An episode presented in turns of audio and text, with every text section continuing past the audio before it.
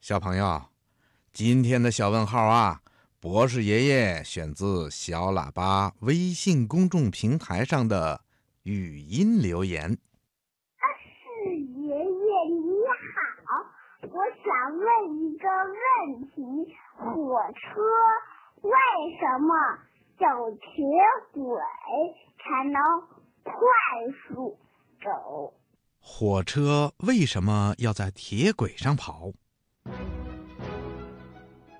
听广播的小朋友，你一定知道，火车呀是咱们人类发明的一种机械交通工具，一般是由好多节车厢组成的，而且是在铁轨上运行的车辆。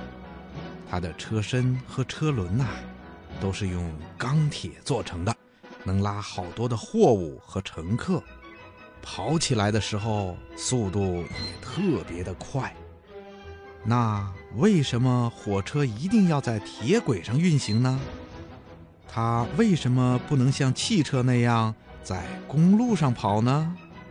嗯，这个问题呀、还得从火车的自身说起。小朋友，我们都知道，火车是用钢铁做成的。所以每节车厢都特别的重。如果让这样一列火车在公路上跑，会怎么样呢？它呀，不仅会陷到地里去，一步也走不动，而且就算是跑起来，由于火车又长又重，惯性又大，不能说停就立刻停得住，再加上公路交通的路面上。情况复杂多变，不光有交叉路口需要随时停车，而且路面上还有其他的车辆在运行。火车那么长，也会对别的车辆造成影响，那该多危险呐！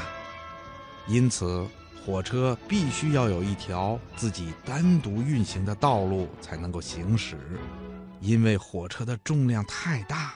而且火车的车轮又是钢铁做成的，要想高速平稳的运行，这条特殊的道路啊，就必须是一种能够承受火车重量的道路，而且还需要用足够的硬度和韧度的材料来制造路面，而且这些条件都是钢铁所具备的属性，所以火车要用的这条特殊的道路啊。就必须用钢铁来制造，因此火车就只能在铁轨上运行了。另外呀，光有铁轨还不够，因为地面是软的，即便铁轨能够承受火车的重量，那地面也承受不了。只是把铁轨铺设在地面上的话，火车一开上去。还是会陷到地里去的，所以呀，铁轨就必须要铺在一种梯形的路基上。小朋友，如果你注意观察的话，你会发现，这种梯形的路基呀，是分好几层的。最上面是铁轨，铁轨的下面呢是枕木。以前的枕木啊，是又宽又厚又长的木头做的，现在呀，都换成了用水泥做的枕木了。枕木的下面是碎石子儿，这些碎石子儿啊，可以把火车的重量分散开来，用来减轻对地面的压力。在碎石子儿的下面呢，就是用压路机压过很多次的硬地面了。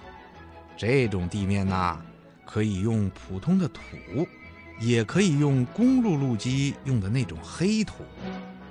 只有这种路基才能够承受住火车和钢轨的重量，而不至于让火车陷入泥土中去的。听广播的小朋友，你明白了吗？